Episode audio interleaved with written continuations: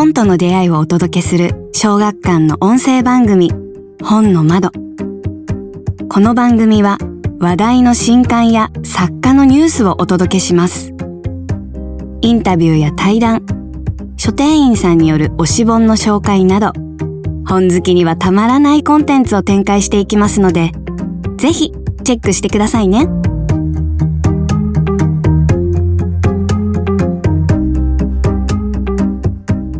小学館文芸チームのポッドキャスト本の窓。本日のゲストは先日女型と張り子を上司されたばかりの作家金子由美さんと声優の井上真紀さんにお越しいただきました、えー、司会進行は、えー、金子さんの担当編集の新たが務めさせていただきます。この本私が書きました。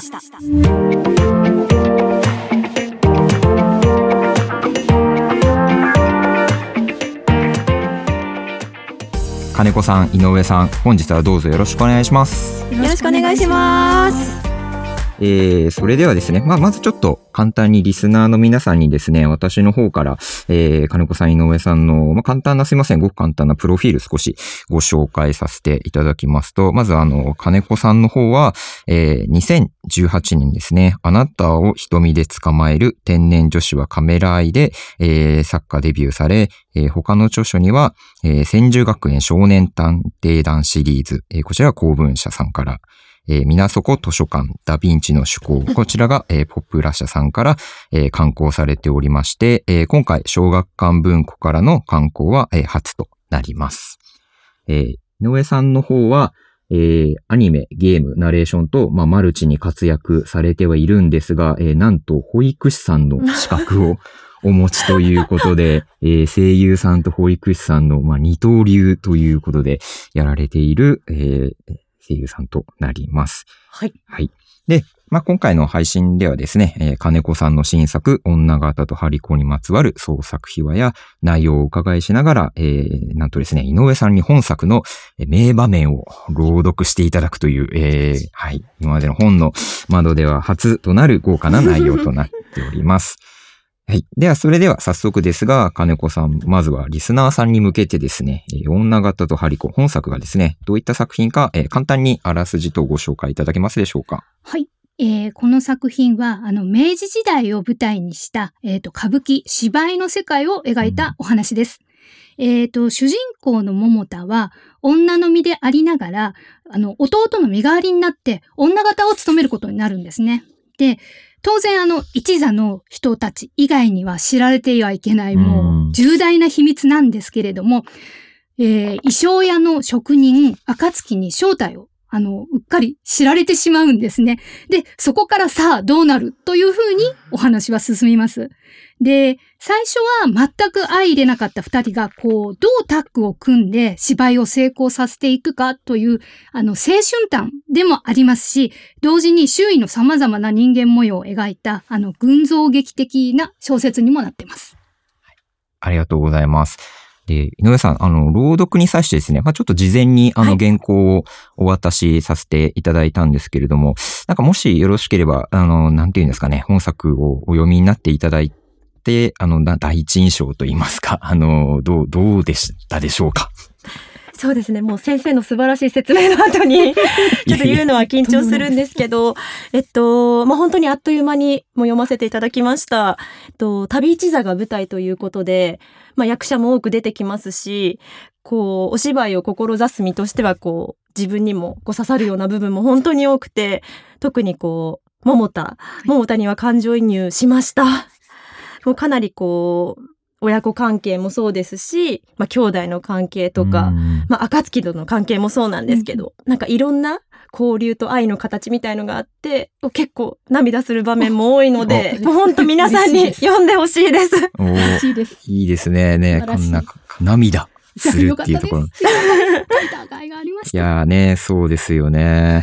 いやーね、なんかこう、そうですよね。井上さんにとってみるとやっぱりね、お芝居とね、まあ、あの、声優さんで、まあ、声とね、体使ってっていうところはもしかしたらちょっと違うかもしれないですけど、まあ、どちらもね、演じるものっていうところで、そういうところでは結構共感したポイントは多かった。そうですね。いや、どんな気持ちで桃田はやってるんだっていうところがまず、まあちょっとね、皆さんまだわからないのかもしれないんですけど、いや、本当にこう、私たちはすごくこう自由にね、やらせていただいてるんですけど、むしろこう、先生の描き方が本当にうまいので、ですね。の、まあ実際のその、お芝居のシーンが目に浮かぶので、いや、作家さんって素晴らしいなと、改めて思いました。ね言っていただける言のっていただけるっていうのは光栄ですね。とも光栄ですよね。嬉しいです。そっか、でも今ね、ちょっとじ自由に演じさせていただいてるっていう話ありましたけど、確かにね、あの、今回の桃田は、あんまりこう、じ自由にまずは演技することすらちょっとできないっていうところがありましたよね。ガチガチに、そうですね、固められていたうん。ので、それがどう解放していくかっていうのも結うん。構、そうですね、見どころでもあるかなとそうで思います。すよね。はい。もともとは、えっ、と、その一座に弟、のうん。えっ、と、センターがあれですよね、そこで出てて、はい。で、えっ、と、こう、すごい人気の人役者だったのが、まあ、逃げてしまって。ね、で、あの、桃田が、まあ、背格好が似てるっていうところで、うん。代わりに出なくちゃいけないっていうのがあったと思うんですけど、この時代はなんかあれなんですよね。私もなんか編集してて初めて知ったんですけど、あんまり男女が共にそね。そもそも舞台に上がるっていうことが男女が一緒に舞台に上がってはいけないってみんな思い込んでた。時代だったんですね。で、ただでさえやっぱり歌舞伎はどうしても、あの、男の世界だっていう風になっていたので、それもあって、やっぱり、さらに桃田はこう、まあ、最初の頃は私は、私はとこう、萎縮しているところがあったんですけれども、まあ、元の性格がこう、なんていうか、ガッと前に出るタイプなので、うんなんかこう、だんだん水を得た魚のように、なんかこう、生き生きしてくるところが、なかなか面白、書いてても面白かったなと思いました。うんはい。あでもそこはね、やっぱり読み手としても読んでて、そうですよね。なんか面白かった部分ではありますよね。はい桃田がどんどん変わっていっていく様子であったりとか。うんですね。では、ちょっと早速ではありますが、えー、まずはですね、まあ、あの、せっかくね、井上さんもやっぱりお呼びしているので、もうまずは最初のですね、朗読をちょっとリスナーの皆さんにお届けしたく思います。えー最初にお届けするのはですね、えー主人公の桃田と、えー先ほど金子さんのお話の中でもありましたが、彼女とバディを組むことになる、えー衣装屋で、えー張り子をしている暁くんが、えー舞台裏で初めて出会うシーンですね。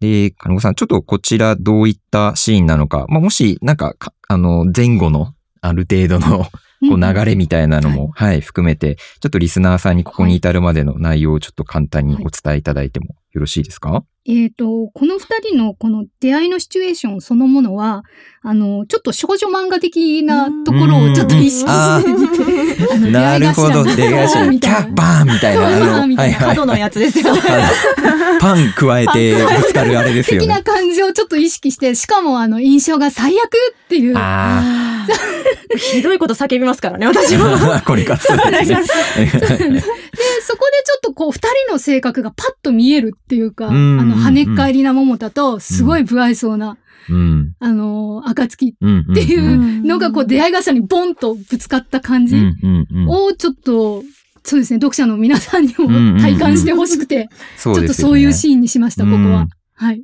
そうですよね。なんでここが東京で、えっと、大きな舞台で初めて公演しなきゃならないって言った時に、そうですね。はい。桃田が、あの、東京に乗り込ん、桃田たちの一座が、花房座が、えっ、と、東京に乗り込んできた。もう初日、あの、大芝居小屋の楽屋裏でこの二人は初めて会うっていうシーンそなですね。うんですね。そうですよね運命的ですけどね。運命的なんです、実は。しかも桃田たちはその弟がいなくなってしまったっていうことを、まあバレないでできるのかどうなのかヒヤヒヤハラハラするのかしてるところだったっていうっていうと、シーンですね、シーンここは。ですよね。はい。まあちょっとそういったような、あの、じゃあ少女漫画的なこれプレッシャーってことで いいんでしょうか？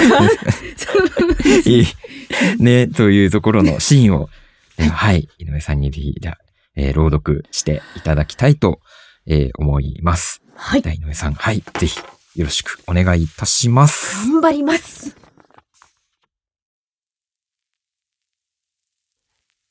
わっ廊下を出たところに男が立っていた。その硬い胸板に顔から突っ込んでしまう桃田は泡を食って飛び去り相手を見た。若い男が目を向いていた。ざん切り頭に太い眉とギロギロとした大きい黒目が印象的だ。ごく地味なかすりの着物姿ながら首がほっそりと長いせいか垢抜けた雰囲気がある。あれ？桃田の記憶がうずく。この男どこかで見たような。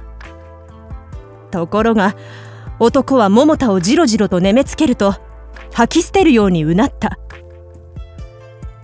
小汚ねえガキがどっから入り込んだ？なんだと？桃田はカチンときた。とっさに相手の襟元をつかみ顔をぐいと近づける。汚くて悪うござんしたこちとらはばかりながらここ宝座で芝居をかける花さ座のもんだ。覚えとけってんだこの当変木。男が大きい目をますます見開かせた。桃田をしげしげと見下ろし再びうなる。今八重垣姫をやっていたのはてめえか？その時だ。裏木戸の方が騒がしくなった。今しがた聞いた若い女の声とのぶとい男の声が入り混じる。いたのよ。今仙様がいらしたの。合わせてちょうだい。宝さ。んやれやれ。お嬢様のご就寝には恐れ入りますよ。花房千之丞も役者冥利に尽きるってもんでしょうね。だからぎょっとした頭上からは「座元が参りましたよ!」と叫ぶお杉の声までが降ってくる。まずい桃田は慌てた。宝は上階の楽屋にさえ女が入ることを好まないのだ。それなのに桃田が舞台袖に入り込み声まで出したと知ったらどうなることか。その上センタの所在を正されたらドローンしたことが露見してしまうかもしれない。とっさに近くの板戸を開けた。途端ムッとするような紫粉と布の匂いが鼻についた。暗衣装が置かれている衣装部屋のようだ。中に入りかけた桃田ははっと男を振り返った。頼む黙ってて私がここにいること。頼む。ついさっき当変木呼ばわりした男に必死に頼み込む男は唖然と立ちすくんだままだ上階からお杉や茂吉らがぞろぞろと降りてくる桃田は急いで戸を閉めたありがとうございます。なんか、拍手とか入れ、入れていいのかどうかのかがもう、ためられるぐらい、なんか、世界に入り込んでしまいましたね。いや、もう、これは始まっていますか？始まってますよ。これはお話が始まっているのでしょうか？いやー、なんかもう、最初の一声が聞こえた時の、ドキリとした。そうなんですよ。なんか広がりましたよね。すごい、ふわって。そうなんですよ。思で、あの、桃田があの、何ですか、短歌を切るっていうんですか？なんか、わって言うじゃないですか。すごいですね。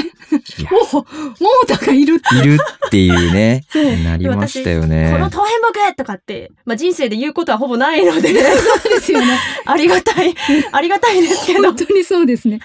いやー、なんか、すごいですね。新田さん。ですよね。え、金子さん今までこういう、なんて言うんですか？自分の作品を、まあ、め、朗読とかはあったりとか？あ、ちょっとあの、やっていただいたことはあるんですけども、このくらいなんかこう、なんていうんですか、長くというか、ちゃんと読んでもらったの本当に、なんか目の前にするとすごいですそうですよね。しかもこんなに何人も出てくるじゃないですか。あの、本当に老若男女構わず出てくる本なので、いや、大変だなと思いながら。いや、その、ね、聞いてる方に伝わるかわからないんですけど、目の前に本人がいらっしゃるんですよ。あ書い書かれた、作ね。家先生がね、はいはいはいいらっしゃる中で、朗読する機会って、あこんなに近い距離はないんじゃないでしそうか、ょうか。声優さんとしてもね、そんなにね、たくさんある機会のわけじゃないですよそうですよそしてね。編集の方までいらっしゃるんですよ。まあ、確かに編集までいるってなると、本当かなりのレアケースですよね。なんあって、ね、私は贅沢なんですけれども。いやいやいやいやでも、ここ本当にいいシーンなので、うんもう先ほど言ってたようにラブコメの始まり。みたいな雰囲気の。そうですね。まあ仲が悪ければ悪い方がね、本当そうです。あの、燃えとるのかも燃えって、そうなんです。燃えってくるんですよね。最初に仲が悪い方が。なんか結構このシーンはじゃあ、やっぱそこの少女漫画的な、まあこう出会いのシーンって先ほど金子さんもおっしゃられてましたけど、結構もうあれなんですか？最初になんかこの、確か私の記憶だと、こうキャラクターみたいなのは、あの、ずっとこの桃田と暁っていうのは、うんまあ最初期から、まあこういた組み合わせだったのかなみたいな思うんですけど、うんうんもう出会い方みたいなのも割と最初から、こういう感じかなみたいなのって。そうですね。あの、多分、反発し合った方が絶対いいだろうと思って、最初は。もうとにかく、なんだお前みたいな。お互いになんだお前状態はいはいはい。の方が、絶対になんかこう、読者もぐっと、うんなんか感情移入してくれるんじゃないかなと思って。確かにその反発し合っていた二人が、まあこの後。こう物語の中でどういうように近づいていっていくのか。ねまあ、小汚ねえガキって言われることもかなりこう出会いとしてねなんかここからね楽しみになりますけど かなりひどいことを、ギョッとしますよね。そうです。かなり口が悪いですね。若月くんもかなり。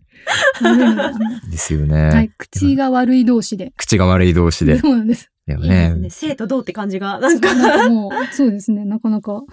この二人もね、まさかこの時点だとお互いがこうバディになっていくみたいなようなのはね、全く、全く思うって、ん、思ってなかったんじゃないかなと思うんですけどと、また、まさに運命的な運命的なね感じの、出会いですよね。シーンなんです。はいち。なみになんか、あの、これちょっとあの、金子さん、井上さん両方お伺いしたいんですけど、はい。なんか、やっぱり私のイメージだと、まあ、作家さんとか声優さんって、やっぱりなんかこう、身一つでなんか演じられたりとか、うんまあ、書いたりとかっていう職業なのかなって思うんですけど、なんかバディになる存在というか何かものとかってあったりとかされますか？どうでしょう？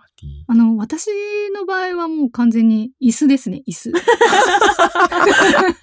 椅椅いい子ですね。子、あの、やっぱ長時間座るので、本当に腰に来るので、ちょっとあの、いい感じのショールームに行って、あの、こうやって座って、あの、選んで買った、なんかドクターなんとかみたいな、ドクターチェアみたいなのあもう腰の負担をを軽くする。軽くするぞ、みたいな。もう完全にあれバディですね。ああ、もうしかも一番身近な存在ですね。しかも、そうしかも倒すと昼寝もできるっていう、あうんがっつりリクライニングも。あ、へえ。いけるぐらいの、もう彼、彼がいないと彼、彼女、ちょっとわかんないんですけど、いやお、お名前とかまではさすがにじゃない。椅子、椅子に何かお名前は。あ、そうですね。ちょっと椅子、なん、なんですか、ドクターチア、チア君？千秋君。バカ、すいませんバカ。めちゃめちゃ無理やりな振りで すいません。ええ野江さんはどうですか？そうですね。まあ、流れで言ったら、マイクですとかってね、言いたい、言いたいところなんですけど、まあ多分、うーん、まあ台本ですかね、やっぱり。あまあ、やっぱりこう、まあ、なんていうんですか、最後は手放していくものなんですけど、まあそのキャラが入ってくるので、でもこう、一人の作業って本当に実は声優って多いのでうん、そういった中で、ある意味こう支えにはなってるかなって思います。いや、これね、リスナーの皆様に多分、まあ、ちょっと伝わらないかもしれないんですけど、今日はあの、井上さんとご、はじめましてでご挨拶させていただいたときに、まあ、あの、やっぱりその大切にされてた、まあ、台本といいますか、うんうん。この朗読の原稿とか持たれてたんですけど、めちゃめちゃこう書き込みというか、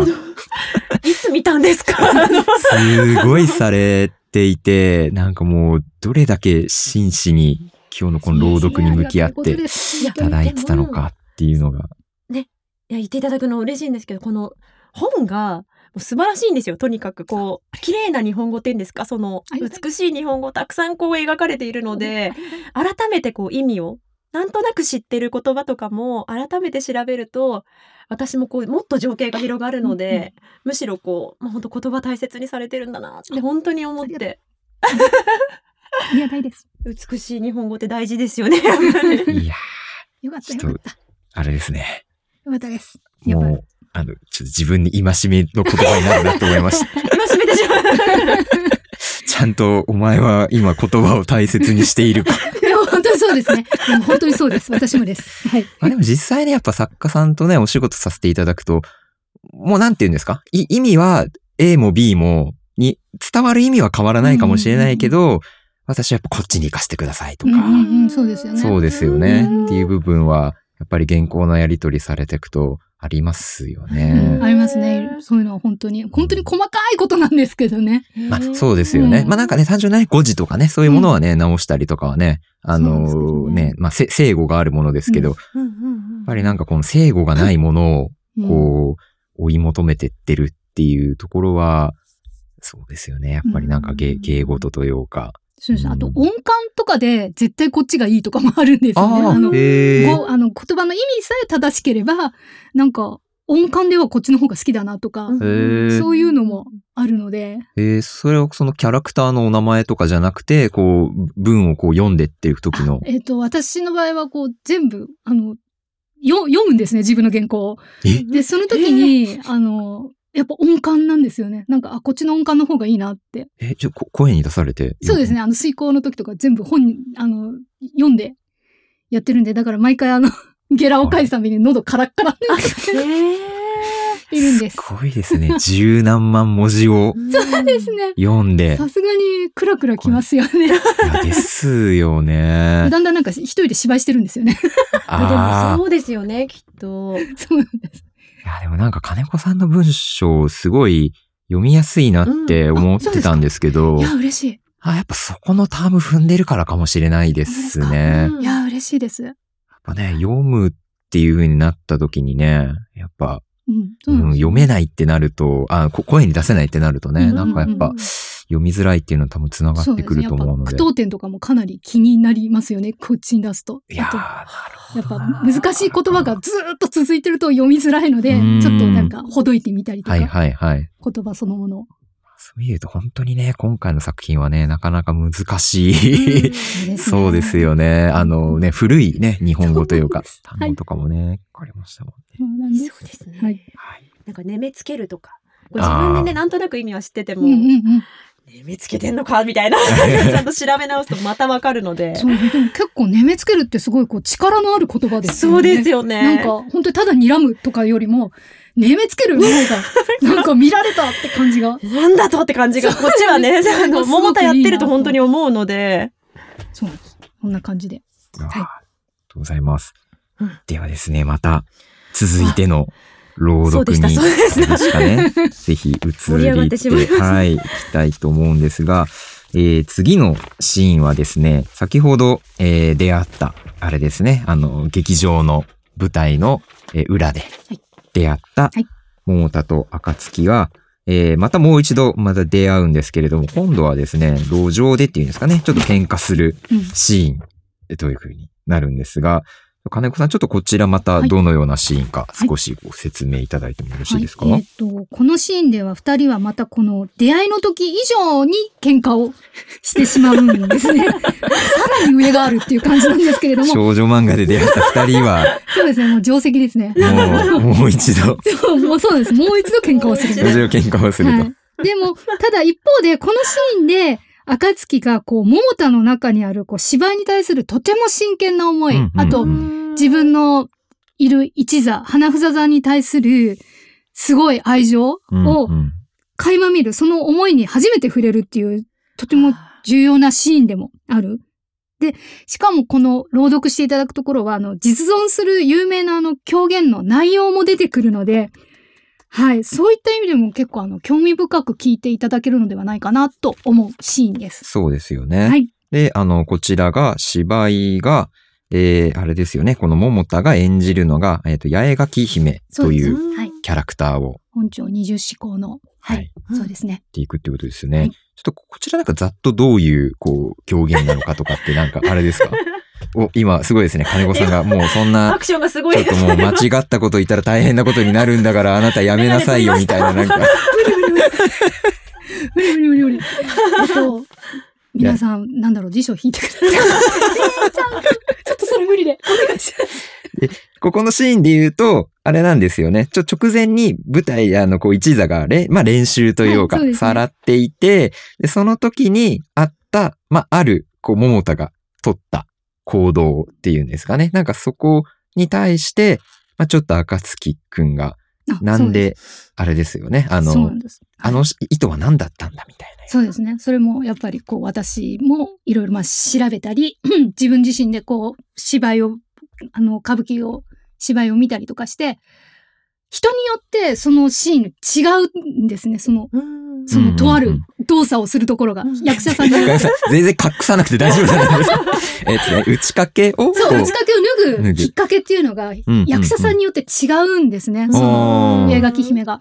それをすごい、あの、いろんな資料とか読んでも、あといろんなこう、お芝居の DVD とかを拝見しても、人によって違うっていうのが面白かったので、そこをちょっとクローズアップさせて書いたところなんですねな。るほど。まあ、確かあれですよね。なんかこう、そこがある意味その、それぞれの演じ手の、まあ、ある意味こう考え、お芝居に対する考え方だったりとか、ね見せ方とかもある。でしょうし、考え方とかもあるでしょうし、そういうのがすごい面白いなって。うんで、私はずっと歌舞伎っていうのはもう型にかっちり決まってるもんだと思ってたもうんですから。そういうイメージありますよね。そういうのを見て、あ、本人の解釈でいろいろやっていいんだって思った時にやっぱりどんどんこう話が膨らんでいく感じもあったので、はい。ここも結構重要なシーンじゃないかなとありがと思いうま。ございますす。はい。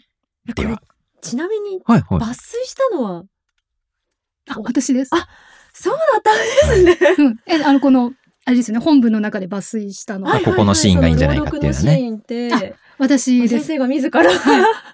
なるほど。そうなんです。なるほど。こう読む前に聞かない方が良かったですかね。緊張感が大丈夫ですよ。大丈夫ですよ。頑張ります。はいよろしくお願いいたします。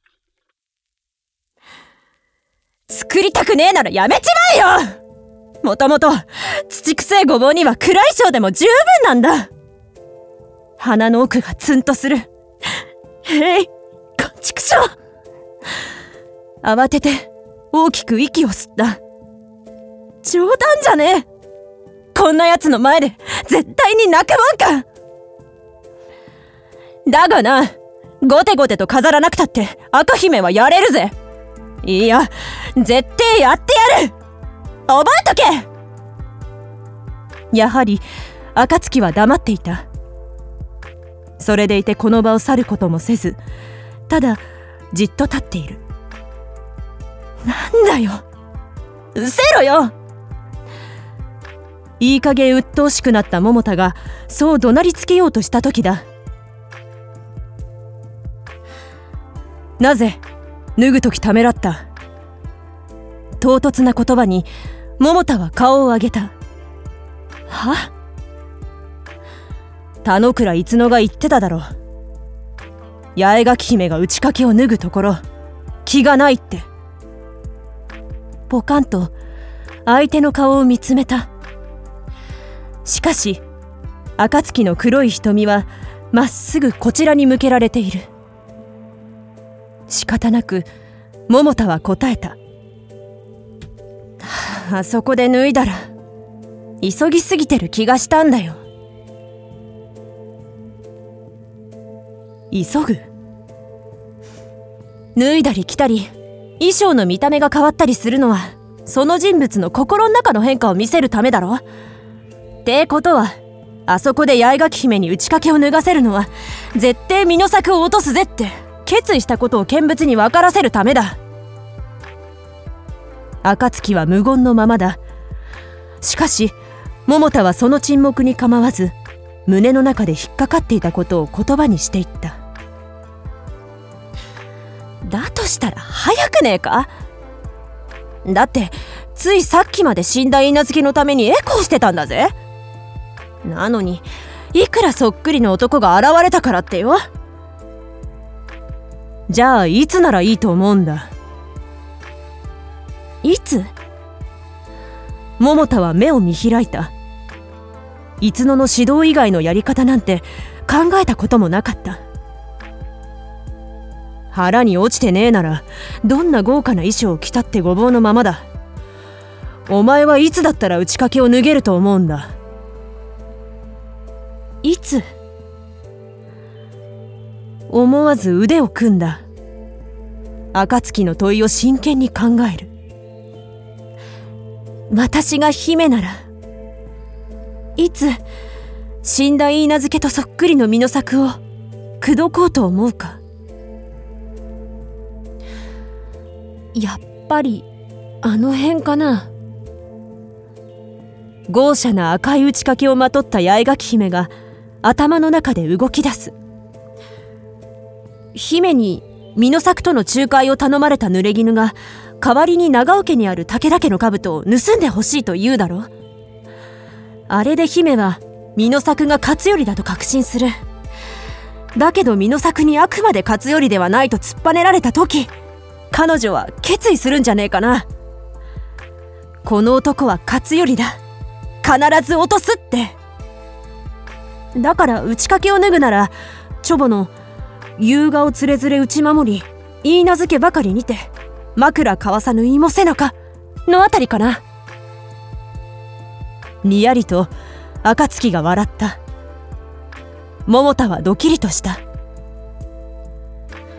笑ったところを初めて見た。悪かねえな。そうかよ。別に嬉しかねえぜ。そういう代わりに口を尖らせた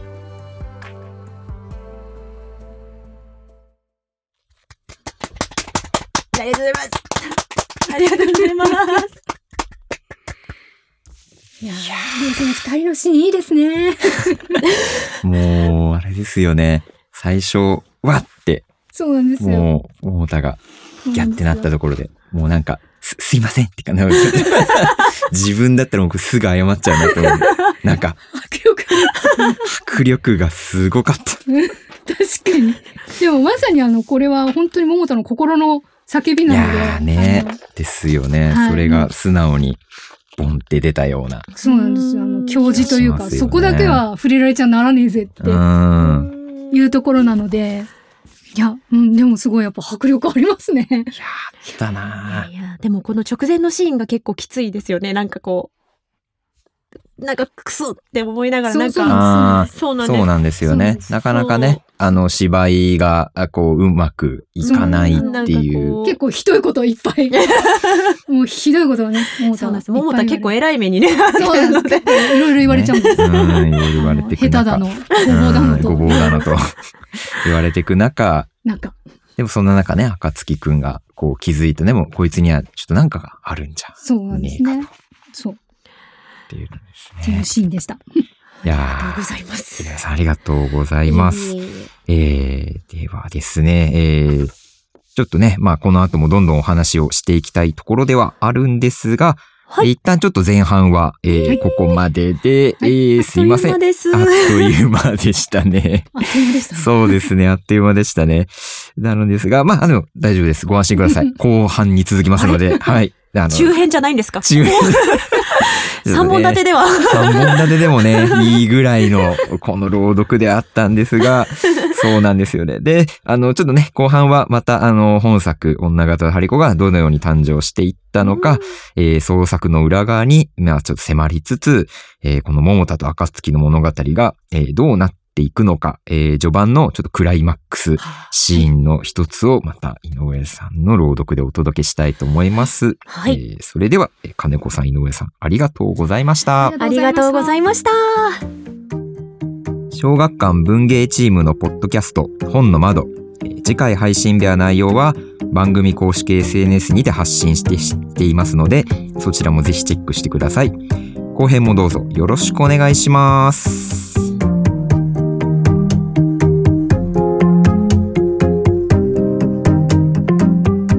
小学館がお届けする本の情報番組本の窓。いかがでしたか？ご意見ご感想などはハッシュタグに本の窓をつけてぜひとも SNS に投稿ください。よろしければ小学館の文芸サイト小説丸も合わせてお楽しみくださいね。次回の放送もお楽しみに。